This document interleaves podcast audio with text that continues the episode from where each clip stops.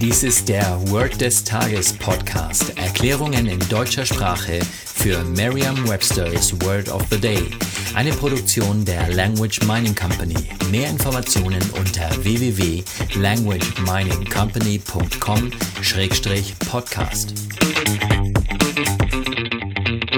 Das heutige Wort des Tages ist Erase, geschrieben E-R-A-S-E. -E.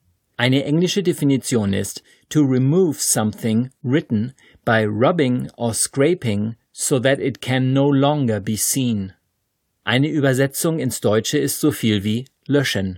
Hier ein Beispielsatz aus Merriam-Webster's Learner's Dictionary. I erased the chalk marks from the blackboard. Ich löschte die Kreidestriche von der Tafel. Eine Möglichkeit, sich dieses Wort leicht zu merken, ist die Laute des Wortes mit bereits bekannten Wörtern aus dem Deutschen, dem Englischen oder einer anderen Sprache zu verbinden. Wie immer können Sie sich jetzt ähnliche Wörter aus der deutschen Sprache suchen, wie zum Beispiel er, der Rasen, das Ass, die Oase, rasend und so weiter.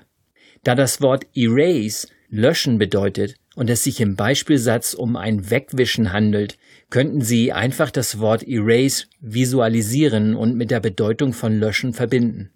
Dazu ersetzen Sie zunächst die Kreidestriche, also die Chalk Marks, im Beispielsatz durch the word erase, so dass der Beispielsatz wie folgt aussieht. I erase the word erase from the blackboard. Setzen Sie den Satz dabei auch ruhig in die Gegenwartsform, damit Sie sich es noch leichter vorstellen können. Stellen Sie sich nun eine Tafel vor. Ist es eine grüne oder eine schwarze, auf der Sie mit Kreide schreiben, oder vielleicht eher eine weiße, auf der Sie mit Stiften schreiben?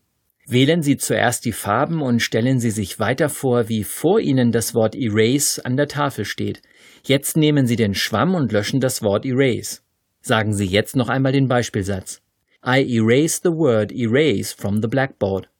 Vertrauen Sie dabei auf Ihre Vorstellungskraft. Je intensiver Sie sich die Situation vorstellen, desto länger bleibt die Bedeutung des Wortes und des ganzen Satzes in Ihrem Gedächtnis.